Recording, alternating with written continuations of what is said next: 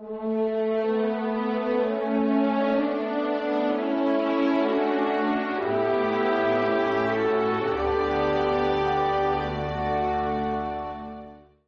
quieres que haga por ti?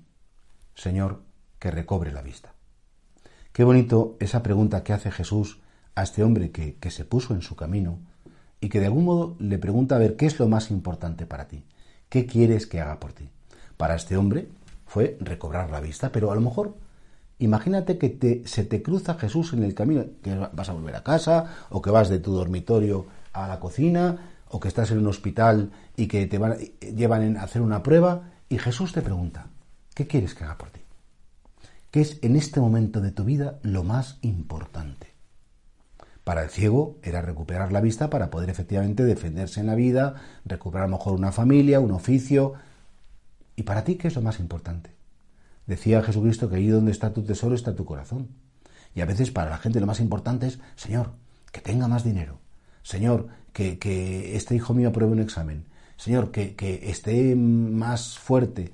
Bueno, y es bonito porque si miramos nuestros deseos, nos retratamos a nosotros mismos. Porque mirar, hay deseos que salen solos.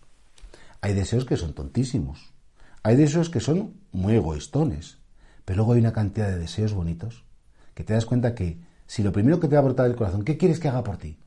Es algo para ti mismo, para que tú estés mejor, pues a lo mejor tienes que rectificar y aprender a educar tus deseos para darte cuenta que los deseos a veces no todos son lo que tiene que ser. Pero qué bonito sería si tu primer deseo sin pensarlo es, pues que mi hija pruebe, que mi, este recupere la salud, que esta persona esté bien. Es decir, qué bonito es la persona que sus deseos son para los demás. Qué bonito y qué belleza hay en el corazón de alguien que no piensa solamente en sí mismo, sino que sabe y que vive siempre pendiente de los demás. Y creo que esta pregunta nos la hace Jesús cada día, si tenemos este ratito de oración, imagínate que ahora estás escuchando la palabra de vida, que luego terminas y continúas haciendo otra cosa, pero a lo mejor ha quedado en tu corazón que te preguntes cuáles son mis deseos más auténticos, cuáles son mis deseos más sinceros. Porque el Señor, efectivamente, si es verdad que ese es el más auténtico, no dudes que te lo va a conceder. Y si a lo mejor no lo es, te dirá, pero este deseo es el mejor. ¿Eso es todo lo que yo deseo en la vida? ¿No deseas ir al cielo? ¿No deseas ser razón de felicidad para los demás? ¿No deseas... Cuando a San Juan de la Cruz le preguntó el Señor al final de su vida, Juan, me ha servido bien, ¿qué es lo que más deseas? Y Juan contestó, yo solo deseo padecer y ser despreciado por vos. Yo cuando lo escuché por primera vez dije, pues yo no, claro, yo, la verdad es que no me identifico nada con él. Pero es verdad que eso es lo que piensan los santos. Pensar en los demás, ese padecer y despreciado por vos, es que era el modo que tenía de amar a Jesucristo unirse a su cruz, consolarse en su cruz, uniéndose a su pasión.